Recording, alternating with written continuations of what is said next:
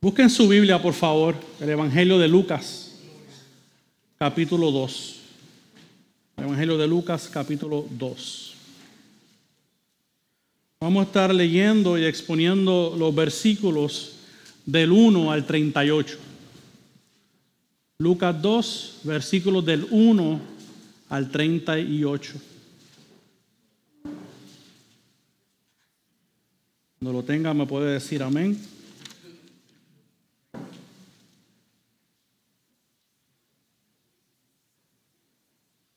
La palabra del Señor dice de la siguiente manera. Y aconteció en aquellos días que salió un edicto de César Augusto para que se hiciera un censo de todo el mundo habitado. Este fue el primer censo que se levantó cuando Sireneo era gobernador de Siria.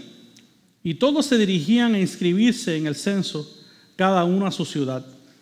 Y también José subió de Galilea, de la ciudad de Nazaret, a Judea, a la ciudad de David, que se llama Belén por ser él de la casa y de la familia de David, para inscribirse junto con María, desposada con él, la cual estaba encinta.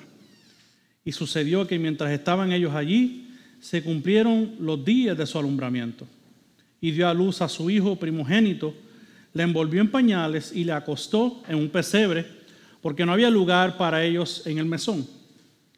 En la misma región había pastores que estaban en el campo, cuidando sus rebaños durante las vigilias de la noche.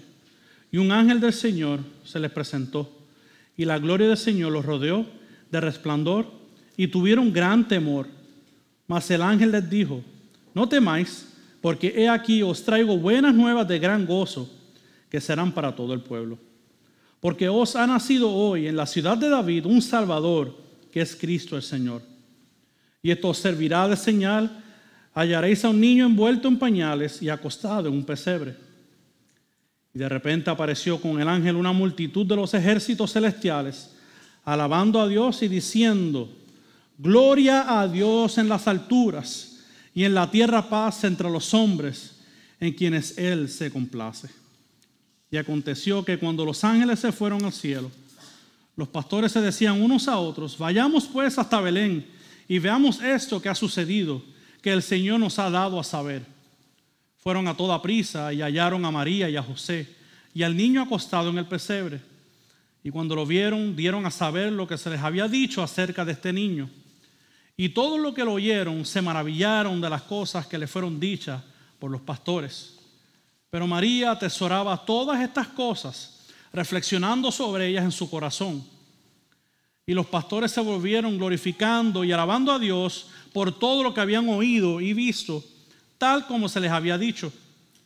Cuando se cumplieron los ocho días para circuncidarle, le pusieron por nombre Jesús, el nombre dado por el ángel antes de que él fuera concebido en el seno materno.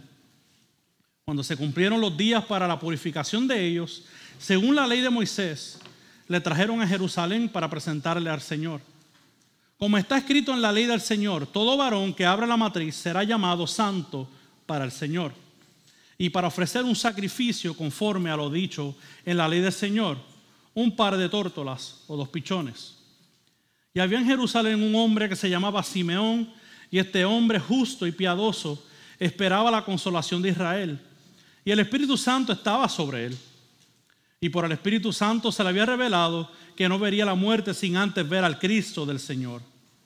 Movido por el Espíritu, fue al templo y cuando los padres del niño Jesús le trajeron para cumplir por él el rito de la ley, él tomó al niño en sus brazos y bendijo a Dios y dijo, ahora Señor, permite que tu siervo se vaya en paz conforme a tu palabra, porque han visto mis ojos tu salvación, la cual has preparado en presencia de todos los pueblos, luz de revelación a los sentires y gloria de tu pueblo Israel. Y los padres del niño estaban asombrados de las cosas que él, de él se decían. Simeón los bendijo y dijo a su madre María, he aquí, este niño ha sido puesto para la caída y el levantamiento de muchos en Israel y para hacer señal de contradicción. Y una espada traspasará aún tu propia alma a fin de que sean revelados los pensamientos de muchos corazones. Y había una profetisa, Ana, hija de Fanuel, de la tribu de Aser ella era de edad muy avanzada y había vivido con su marido siete años después de su matrimonio y después de viuda hasta los 84 años. Nunca se alejaba del templo, sirviendo noche y de día con ayunos y oraciones. Y llegando ella en ese preciso momento, daba gracias a Dios y hablaba de él a todos los que esperaban la redención de Jerusalén. Esta es la palabra bendita de nuestro Señor Jesucristo.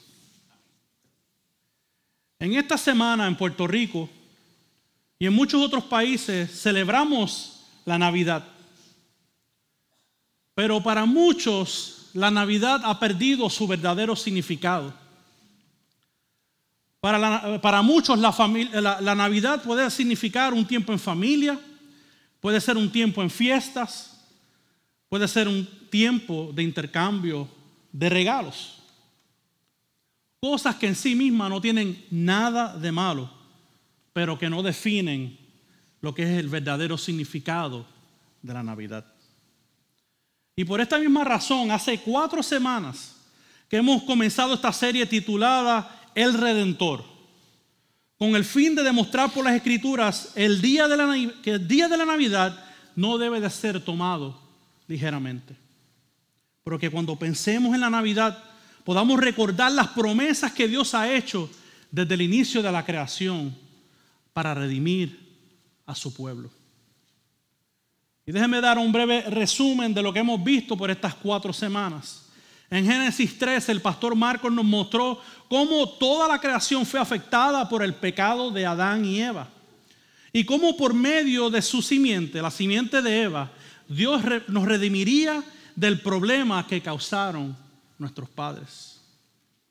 En Génesis 22 yo tuve el privilegio de predicarles de la promesa que le había sido dada a Abraham y de una simiente que de él serían benditas todas las familias de la tierra. Y como último, vimos la semana pasada también del pastor Marcos, él nos mostró por medio del profeta Isaías sobre un rey futuro de la línea de David que libraría a su pueblo de un nuevo éxodo. Entonces, queridos hermanos y amigos presentes, en nuestro pasaje de hoy vamos a ver el cumplimiento de todas estas promesas dadas desde la antigüedad. Por lo cual he titulado este sermón El cumplimiento de las promesas. El cumplimiento de las promesas. Y déjeme decirle, nosotros somos privilegiados. Lo que en tiempos antiguos muchos esperaban. Los que muchos no llegaron a ver con sus propios ojos. Hoy, en este lado de la eternidad, hemos visto que ha sido una realidad. Pero esa realidad comienza con el nacimiento del Redentor. Esa simienta y esa promesa desde tiempos antiguos tuvo un cumplimiento tan importante que afectaría a toda la humanidad. Tanto así que la historia lo dicta por antes de Cristo y después de Cristo. Y en Lucas 2 veremos la simiente de Eva, veremos la simiente de Abraham y el hijo de David entrando en la historia para resolver el problema más grande de la humanidad, que es el pecado. Por cuanto esto me lleva a que comencemos nuestro relato en los versículos del 1 al 7, donde vamos a ver el nacimiento del Redentor. Y como parte de la historia, Lucas, que es quien escribe este Evangelio, le narra a su amigo Teófilo los acontecimientos que estaban ocurriendo en el momento que el Redentor había de nacer. A primera vista, el hecho que Lucas describiera este edicto del César Augusto en hacer un, en hacer un censo parece ser insignificante. Pero la realidad es que en las escrituras todo tiene un propósito. Simplemente usted ve el censo, ¿para qué hace falta poner eso en la escritura? Lo que se cree es que este censo se hizo con el propósito de actualizar unas listas de ciudadanos para cobrar impuestos al pueblo. Y la práctica judía en esos tiempos era que las personas que estaban en otras regiones tenían que volver a su pueblo natal para registrarse. Por eso el texto nos dice que le era necesario a José volver a Belén, porque José era de la familia de David. Él era natural de Belén. Entonces, ¿por qué Lucas asocia a José con David en este pasaje? Muchos comentaristas piensan y dicen que es importante hacer esta correlación, ya que la promesa del nacimiento del Salvador tenía que ocurrir en Belén. De hecho, cuando vamos a las escrituras del Antiguo Testamento y vamos específicamente al profeta Miqueas, capítulo 5, versículo 2, ahí podemos ver una profecía de que el redentor nacería en Belén. Dice, "Pero tú, Belén, Éfrata, aunque eres pequeña entre las familias de, Judá, de ti me saldrá el que ha de ser gobernante en Israel." Y sus orígenes son desde tiempos antiguos, desde los días de la eternidad. ¿De quién está hablando el profeta Miqueas si no es de nuestro Salvador y nuestro Redentor, Jesucristo? La promesa era que el Redentor nacería de Belén. Y Belén era conocida como la ciudad de David. Y algo interesante está ocurriendo aquí. Nos dice el texto que salen José y María para Belén desde Nazaret. Ahora, déjeme, déjeme aclararle esto. Esto no debe ser tomado ligeramente. Esto era una gran jornada que José y María tenían que hacer para llegar hasta Belén. Porque les tomaría aproximadamente unos tres días de hacer este viaje. Y siendo que la costumbre del día era pasarle por el lado a Samaria, ya que los samaritanos y los judíos no se llevaban bien. Porque imagínense, tres días cabalgando. José con su esposa embarazada para llegar al censo. Yo simplemente me puedo imaginar, porque no sabría jamás en la vida lo que es estar tres días caminando hasta llegar. Pero Dios usó e, ese ambiente, Dios usó ese relato para que el Redentor naciera. Y a pesar de lo largo del camino y lo difícil que tiene que haber sido ese viaje, Dios estaba usando esto para que el Redentor naciera. De manera que el texto nos dice que llegando ellos a Belén se cumplieron los días para llegar a la luz. El censo de Augusto no fue algo que ocurrió, como dicen en inglés, random, algo que pasó al azar. Es que Dios estaba orquestando los eventos del nacimiento de este redentor. ¿Y qué historia más humilde de nuestro Salvador y Redentor? Al María dar a luz, envuelve a este niño en pañales y lo acostó en un pesebre. Que el pesebre se entiende que es el lugar donde los animales iban a comer. ¿Qué más humilde que esto? También es importante notar que algunos comentaristas entienden que Jesucristo pudo haber nacido tanto en un establo o en una cueva, ya que las cuevas también se usaban para, para guardar los animales. Y sobre este pasaje, el comentarista Daryl Buck, me gusta mucho cómo él habla de este pasaje. Y él dice, el contraste entre lo común del nacimiento y la grandeza del niño no podría ser mayor. El prometido de Dios entra en la creación entre la creación. El decreto profano de un censo ha colocado al niño en la ciudad prometida de origen mesiánico. Dios está trabajando tranquilamente y un establo es la primera sala del trono del Mesías. El que tenía un trono en el cielo, el que estaba gobernando todas las cosas, decidió hacer su trono en un establo, en una cueva, para morar entre los suyos. Y no deje que este, que este retrato, que esta, que esta historia de que él nació tan humilde, lo tome por sentado. Porque lo que va a ocurrir después nos debe impactar, nos debe de sorprender. Porque este es el Mesías prometido. La simiente que le aplastaría la cabeza a la serpiente. La simiente de Abraham que bendecería a todas las familias de la tierra. Y el hijo de David que nos libraría a nosotros mismos de un nuevo éxodo. Y para ver la grandeza de este momento, de este nacimiento que ocurrió, necesitamos ver qué ocurrió después. Y es donde vemos del versículo del 8 al 21 la respuesta a este nacimiento. Ahora que este niño nace, ¿qué es lo que está pasando? Después que María da a luz a este niño, Dios le place revelarse por medio de un ángel a unos pastores que estaban en el desierto, en la noche.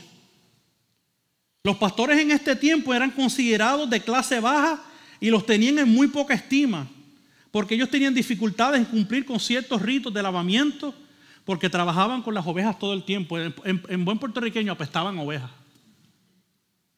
Entonces eran como, eran como, una, como que los apartaban de la sociedad, porque no podían cumplir con ciertos ritos.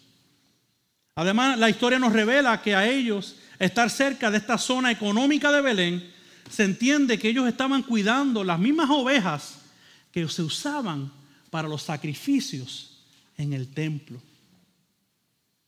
Sobre esto el teólogo y comentarista William Barclay nos dice, es un pensamiento encantador que los pastores que cuidaron los corderos del templo fueron los primeros en ver el cordero de Dios que quita el pecado del mundo. Los que trataban de lejos, los que les daban de codo, a Dios le dio el privilegio, porque eran mejores que los demás. Ya vimos que no, por su pura gracia y misericordia. Lo menos que se esperarían estos pastores es que un ángel se le iba a aparecer a ellos. Y dice el texto que ellos temieron. Pero imagínense que a usted se le parezca un ángel del frente. Cualquiera de nosotros nos hubiese temblado las rodillas. Pero lo bueno de esta, de esta aparición de este ángel es que venía con unas buenas noticias. El versículo 10 nos, nos, dice que eran unas buenas nuevas. Y esta palabra buenas nuevas en el griego eh, se traduce como evangelizo, que significa predicar las buenas noticias. También de la palabra que usamos evangelizó o evangelismo una predicación que le trajo el ángel de las buenas nuevas que estaban ocurriendo en ese momento entre ellos. Y les dijo, porque nos ha nacido hoy en la ciudad de David un Salvador, que es Cristo el Señor. Ese es el versículo 11. Y este versículo 11 es muy importante porque describe tres oficios de nuestro Salvador. Lo describe como Salvador, como Cristo y como Señor. O sea, lo está describiendo como Salvador, o sea, un libertador. Lo describe como Cristo, que es el ungido de Dios. Y lo describe como Señor, que es el dueño de todas las cosas y dueño de nosotros mismos. Hermanos, por medio de esta promesa, por medio de este nacimiento, Dios está cumpliendo sus promesas del Antiguo Testamento. Porque el ángel está revelando el Mesías prometido a los pastores y les dicen en la forma que van a encontrar a este bebé, a este niño. Lo encontrarán en un pesebre vestido de pañales. Pero antes de que los pastores irse a buscar al niño, mire lo que ocurre en el pasaje. Aparece a frente de los pastores una multitud de ángeles alabando al niño, alabando a Dios por este evento majestuoso que está ocurriendo. Hermanos, esta es la respuesta del cielo ante el nacimiento del Salvador, la simiente prometida, el libertador del pueblo. Lo que Dios viene hablando desde tiempos antiguos, Dios lo revela a unos pastores del desierto. los pastores están viendo cómo el cielo responde ante el cumplimiento de esta promesa. ¿Qué decían? ¿Qué se escuchaba los ángeles decir o alabar? Gloria a Dios en las alturas y en la tierra paz entre los hombres en quienes Él se complace. ¿Acaso no acabamos de cantar esas mismas palabras hace un minuto atrás? Interesante que dice que Él vino a traer paz. Hermanos, Cristo es la verdadera paz, quien vino a resolver el problema del hombre. La única paz que es posible con el Padre es por medio de Cristo, el que nació para morir, para entregarse por ti y por mí. ¿Qué pasa luego? A este punto, después que los pastores ven al cielo revelarse, ellos dicen, vamos a ver todo esto que los ángeles nos están diciendo. So que yo creo que ellos no tenían duda, después de ver ese espectáculo al frente de ellos, vamos a ver al niño. El cielo se nos acaba de revelar, vamos a ver estas cosas. Acaban de ser testigos de una multitud de ángeles. Lo que enseguida los pastores pasan a donde está el niño en un pesebre. Y la respuesta de ellos, ¿cuál fue? Dar testimonio de las cosas que estaban viendo por causa del nacimiento de este niño Jesús. Hermano, no se crea que esto fue algo sencillo. Que la humildad del pesebre, que la humildad del establo, donde quiera que se encontraba, nos tome por sorpresa. Porque el cielo se reveló ante el nacimiento del Salvador. El tiempo de la promesa había llegado. Y el versículo 18 nos dice que eran maravillados todos los que escuchaban todas estas cosas. Hermano, nosotros estamos maravillados con Jesús. Nos maravillamos ante la grandeza de nuestro Salvador. Podamos aprender de estas cosas y no tomemos por sentado las promesas de Dios. Dice el texto también que María, la madre de Jesús, atesoraba estas cosas en su corazón al escuchar el testimonio de los pastores, al escuchar que una multitud de ángeles se había revelado ante ellos. Ella atesoraba estas cosas. Además de que esta revelación del Mesías causó una respuesta de adoración y de alabanza de parte de los pastores. Hermanos, el asombro, la maravilla de Cristo nos debe de llevar a adorarlo en espíritu y en verdad. Ahora pasamos al versículo 21, que nos sirve como de una transición entre el nacimiento y los eventos que ocurren en el templo.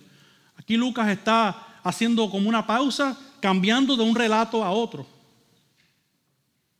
Aquí vimos en el 21 que José y María, como buenos judíos, circuncidaron a Jesús a los ocho días y necesitamos entender que la circuncisión era la señal del pacto que Dios había hecho con Abraham. Por consecuente, Israel tenía que obedecer esta, esta ley. So que ya vemos que como aún de Jesús de niño está obedeciendo la ley que él vino a cumplir antes de morir en una cruz. Y con la llegada de Jesús sabemos que se inicia un nuevo pacto pero para que ese pacto inicie era necesario que él cumpliera todas las facetas de la ley. Está siendo una de ellas. Por otro lado, Lucas nos lleva a otro relato histórico de suma importancia en la vida de Jesús. Uno que tiene valor inmenso para aquellos que esperaban la llegada de este redentor. So que pasamos de lo que es el nacimiento, pasamos de lo que era ahora la circuncisión de los ocho días y ahora pasamos a la confirmación de la promesa por los eventos que tomaron lugar en el templo. Ese es mi segundo punto, de los versículos 22 al 38, la confirmación de la promesa. Lo que llegó el momento para José y María presentar a este niño en el templo. Necesitamos entender que esto también era parte de la ley de los judíos, era una costumbre. Y habían dos ceremonias que estaban tomando lugar en este momento, en este texto. Una ceremonia se hacía para redimir al niño como parte del pueblo del pacto y la segunda ceremonia se hacía por la madre, por la mamá del niño. ya que la ley dictaba que la mujer era impura por siete días y luego tendría que estar alejada de las cosas santas por otros 33 días y después de eso ofrecer un sacrificio. Como los tiempos han cambiado. ¿ah?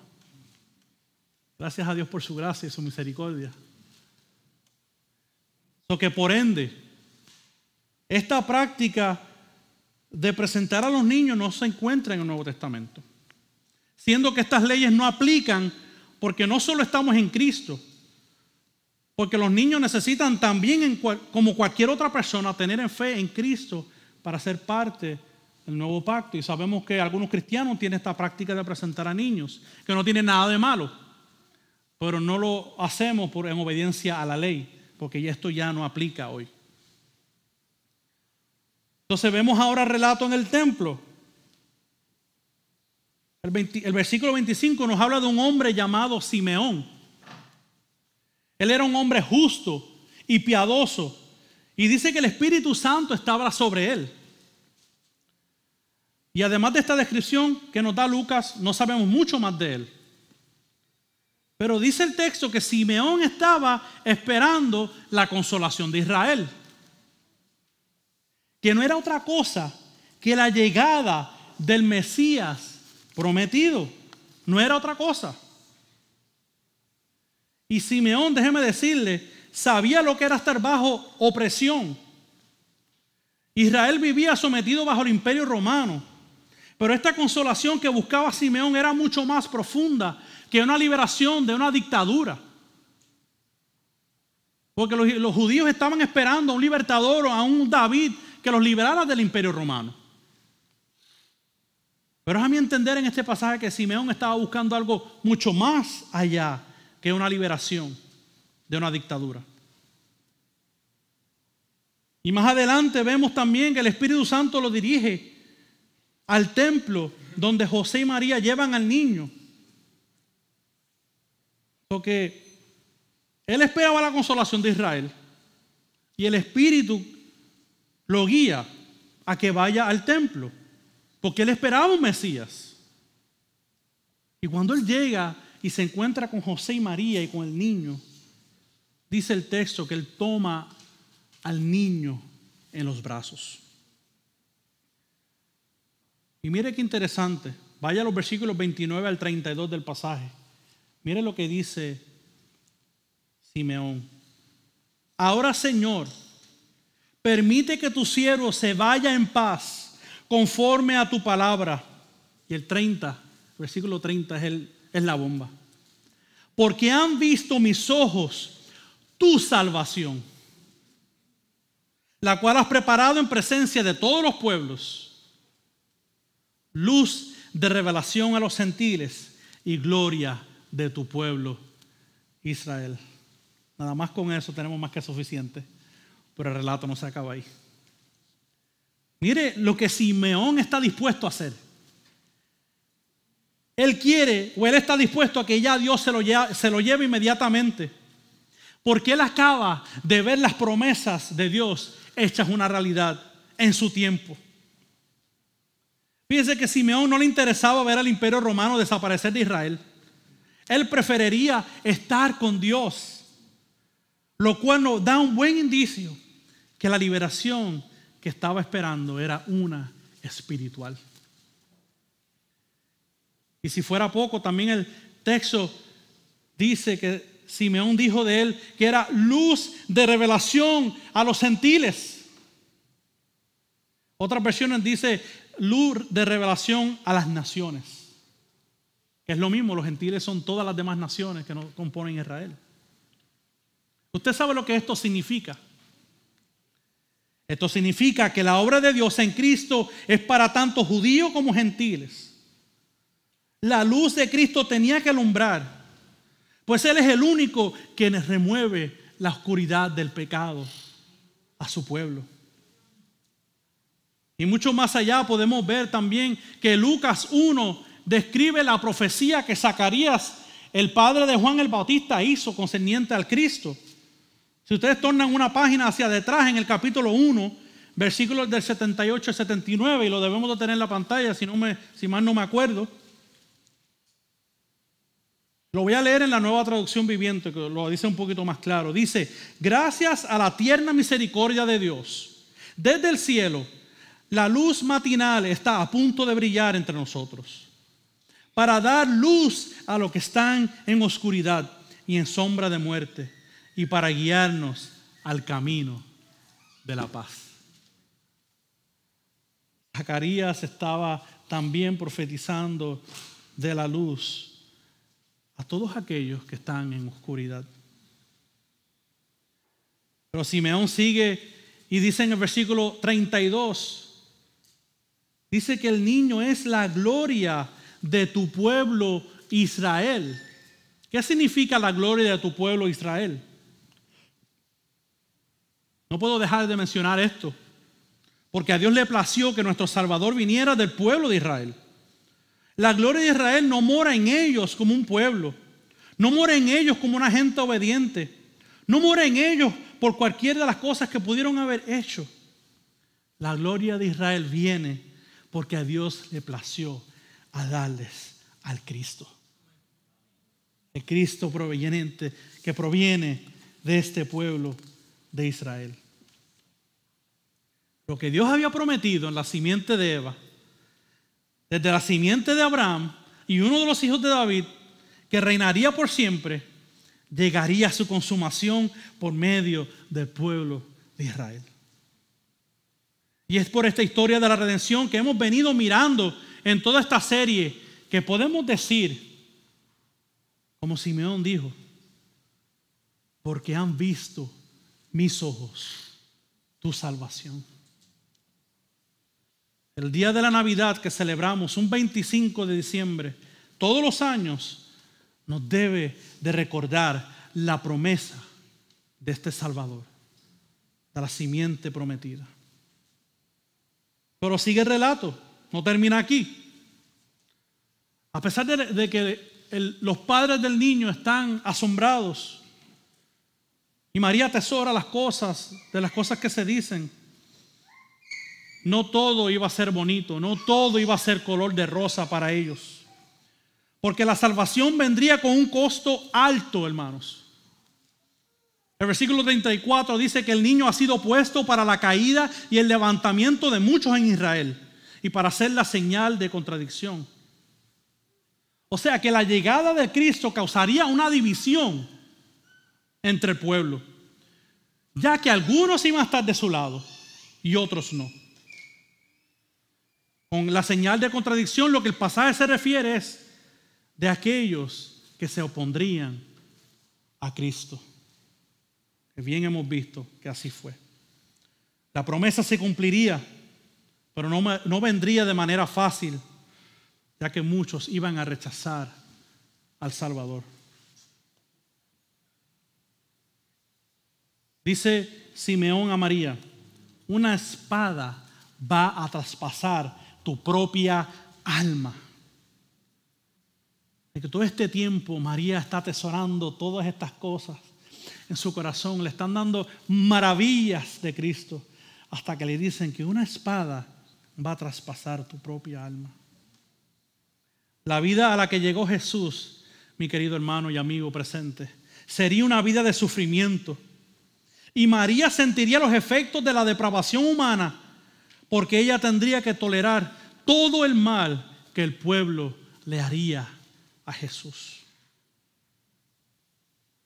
Y sobre esta última parte del versículo 35 que nos dice, a fin de que sean revelados los pensamientos de muchos corazones. ¿Qué significa esta parte? El comentarista Leon Morris nos dice acerca de esto. Las palabras finales de Simeón apuntan a la función reveladora de la obra de Jesús. La gente se declara por su actitud hacia Él. En última instancia, no podemos ser neutrales. Cuando la gente ve que Cristo sufre, su reacción muestra de qué lado están.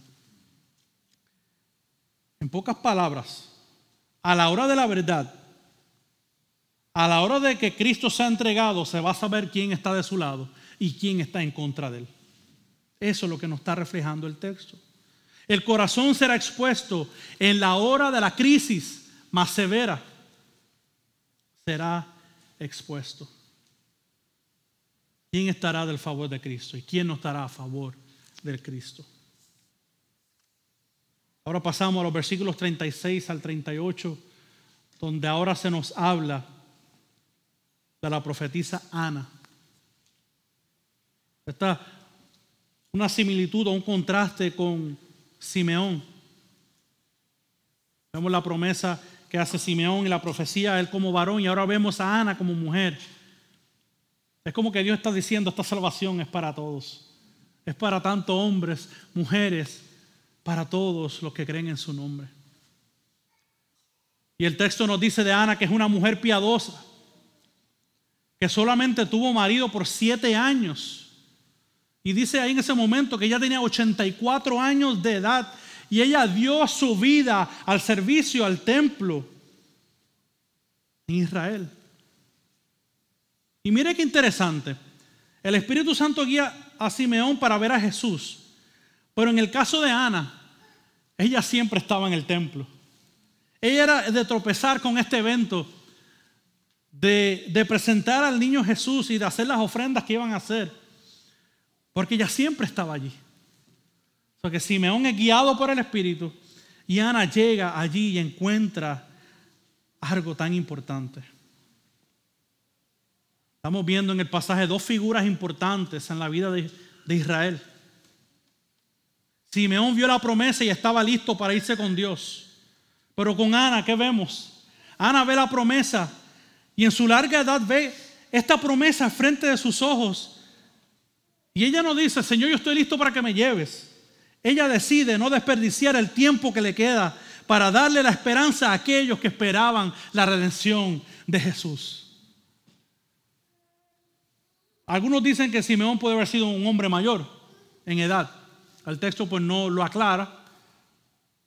Pero se sabe que le había sido una promesa de que, Señor, la promesa fue que yo no iba a morir antes de ver al Salvador. La promesa hecho una realidad. Pero ella estaba como que en su edad avanzada hay que hablar de este. Hay que hablar de esta promesa. No puedo quedarme callada. Hermano, Dios estaba confirmando esta promesa por estas dos personas piadosas. Con su testimonio, con su vida de piedad. Personas que dieron su vida esperando que esta promesa se cumpliera. ¿Y qué de todas estas cosas que yo he dicho? He dado algunas aplicaciones, pero me gustaría dar algunas otras más que nos puedan servir en nuestra día a día para llevarnos a nuestras casas. Lo que el César Augusto usó para el beneficio personal, hablando del censo, Dios lo usó para el beneficio del pueblo y el cumplimiento de su promesa. El edicto del César no tendría el plan que Dios había trazado desde la eternidad pasada. So que ¿Por qué Lucas pone ese relato allí? Porque nada de eso iba a detener el cumplimiento, el plan de Dios. El que Jesús naciera en un establo o una cueva con animales no muestra, nos muestra cómo Dios quería que su hijo estuviese, estuviese en medio de su creación. Él naciera entre medio de su creación. O sea que Cristo se identifica con el más humilde, pero también con el más rico, porque el dueño de todas las cosas es Él. Y déjeme decirle una cosa, Dios no salva a clases sociales. Dios salva a personas de distintas clases sociales. Porque algunos dicen, no, vino por los pobres. Y los ricos pelean. Y los ricos dicen, no, vino por aquellos que tienen abundancia y con el dichoso evangelio de la prosperidad hacen ver la humildad y hacen ver la pobreza como un castigo de Dios. Y Cristo vino tanto para pobres y ricos. La respuesta de los ángeles ante los pastores nos muestran cómo el cielo responde a la sabiduría y la soberanía de Dios. En esta sección vemos el anticipo de lo que todos los redimidos en Cristo haremos cuando estemos con Él en el cielo. Era un ensayito, como el ensayito que tuvimos nosotros ahorita cuando cantamos. El ensayito de los ángeles allí, para cuando todos los redimidos en Cristo estuviésemos en el cielo, cantáramos también gloria al Cordero inmolado. Así como los pastores adoraron a Dios en la revelación del Mesías, también nosotros le debemos adorar, no solo por su nacimiento, pero también por la obra que Cristo ha hecho mediante su vida, mediante su muerte y mediante su resurrección. Amigo y amiga que no conoces al Señor, entiende que Él vino a nacer para morir, para morir por tu pecado. Mira lo que C.S. Lewis dice acerca de esto. Él dice, el Hijo de Dios se hizo hombre para habilitar que los hombres se convirtieran en los hijos de Dios. Si usted está en Cristo, déjeme decirle, usted será creación de Dios, pero usted no es hijo ni hija de Dios. Para ser hijo de Dios hay que estar en la persona de Cristo Jesús. En la vida de Simeón y Ana, Dios nos está mostrando cómo Dios ha traído a cumplimiento su promesa de salvación a Israel. Entendiendo que la salvación no es exclusiva para un solo pueblo, pero para todas las naciones en la tierra. Para todos. Usted es parte de esa promesa. Yo soy parte de esa promesa. Hermanos, lo que comenzamos a ver en Génesis, Dios lo ha cumplido enviando a su Hijo a nacer entre los hombres. Pero la encarnación no era suficiente si solo se quedaba ahí. Si la promesa y si el Salvador hubiese quedado más que como un niño, las cosas no se hubiesen resuelto. Algo más tenía que acontecer. Él tenía que llegar adulto porque él tiene un problema grande que tenía que resolver. La promesa de la simiente de Eva era que le aplastaría la cabeza a la serpiente. La promesa hecha a Abraham era que bendeciría a todas las familias de la tierra. La promesa hecha a David era que se sentaría uno de sus hijos en su trono. Cristo ha cumplido cada una de estas promesas. Por medio de la encarnación de Cristo, Él pudo vencer sus enemigos, haciendo de ellos un espectáculo público en la cruz, como nos dice Colosenses 2.15. Cristo le aplastó la cabeza a la serpiente en la cruz, dándole un golpe mortal. ¿Por qué? Porque venció el pecado, porque venció la muerte. La muerte para nosotros no es desesperanza, hermanos. La muerte para nosotros es gloria. Si estamos en Cristo es gloria. En estos días ha habido una iglesia que me voy a restringir el nombre, donde trataron de resucitar a una niña que murió en un servicio, porque ellos creen que las promesas es que alguien tiene que ser resucitado hoy. Tengamos mucho cuidado. Tengamos mucho cuidado, porque cuando alguien muere en Cristo, tiene a dónde ir. Y si alguien muere y queremos orar por esa persona, Dios puede hacerlo, pero no se nos promete que va a ser resucitado. Nosotros no somos Jesús para pedirle a Lázaro que se levante de la tumba. La, la, promesa de Abraham tiene cumplimiento por medio de esta misma obra en la cruz. Por medio de esta muerte sustitutiva, Cristo tomó los pecados de todos aquellos que nos hemos arrepentido y hemos puesto nuestra fe en su obra, siendo nosotros mismos las familias bendecidas de toda la tierra. Y por la victoria de Cristo en la cruz y su resurrección, Cristo está reinando desde los cielos a gente de todo pueblo de toda raza y toda nación. La promesa de David ha sido cumplida, no tanto en un trono físico, en un trono en los cielos donde Dios está reinando, donde Cristo está reinando a la diestra de su Padre. Ustedes ven por qué la Navidad es tan importante.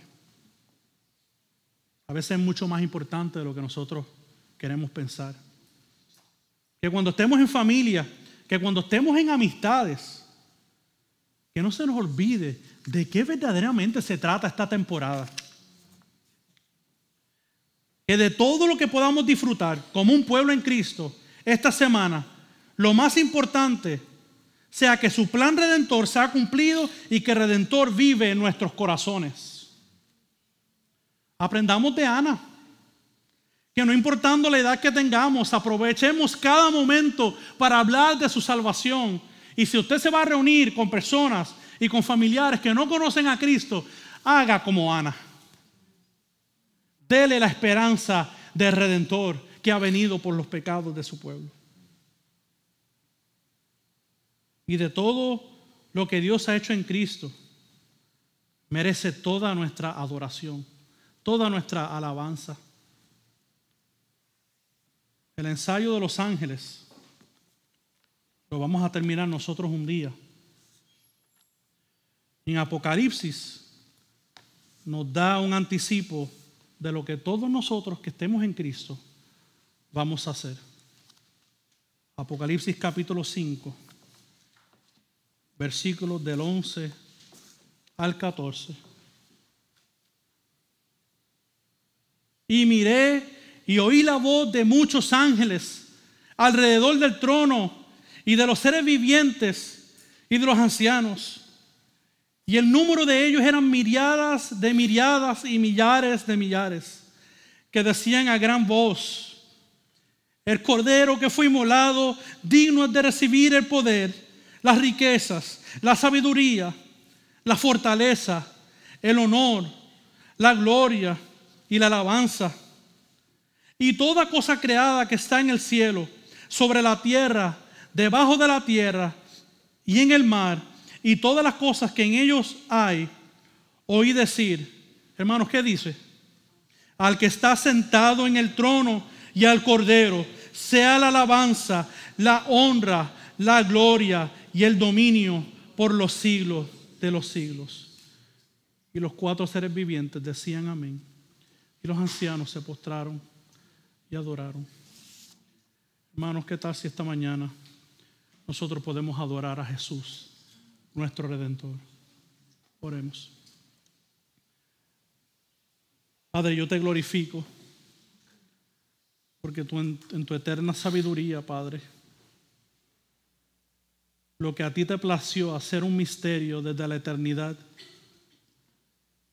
hoy, Señor, nosotros lo hemos visto revelado mediante el nacimiento, mediante la vida, mediante la muerte mediante la resurrección y mediante la ascensión de Jesucristo. Gracias por revelarnos estas cosas. Señor, que nosotros podamos hacer de estas promesas nuestras promesas.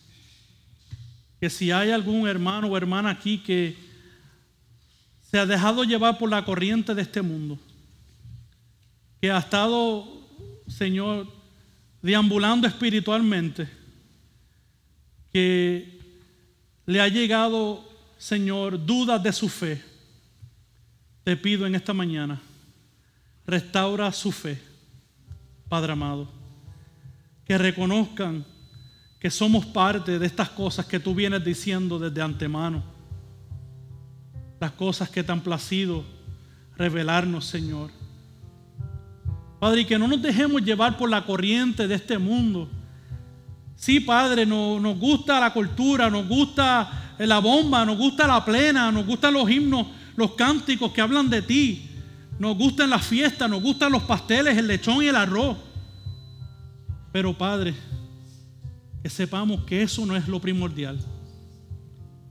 Que eso solamente lo tenemos por implicación, por lo que tú pudiste hacer por nosotros.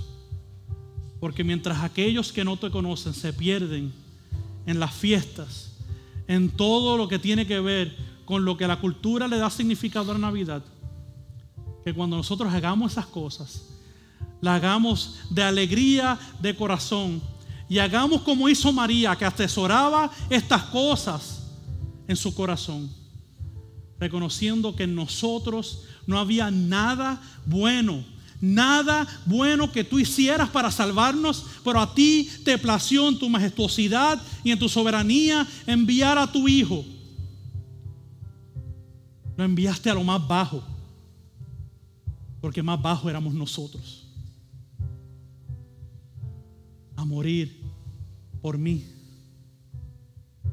a morir por los que están aquí reconociendo, Señor, que lo más importante en la historia es tu redención, es tu salvación. Y que la muerte, si estamos en Cristo, no tendrá dominio sobre nosotros, porque la muerte fue abolida por ti, Jesucristo. Y te damos la gracia esta mañana. Y te damos las gracias por lo que hemos venido viendo por hace cuatro semanas lo que tú has hecho una realidad en la persona de Jesucristo. Quien está aquí que no te conozca, Señor, mi oración es, abre sus ojos, abre sus ojos a la majestuosidad de tu Hijo amado, que vino a morir por pecadores como ellos y nosotros, en Cristo Jesús. Amén.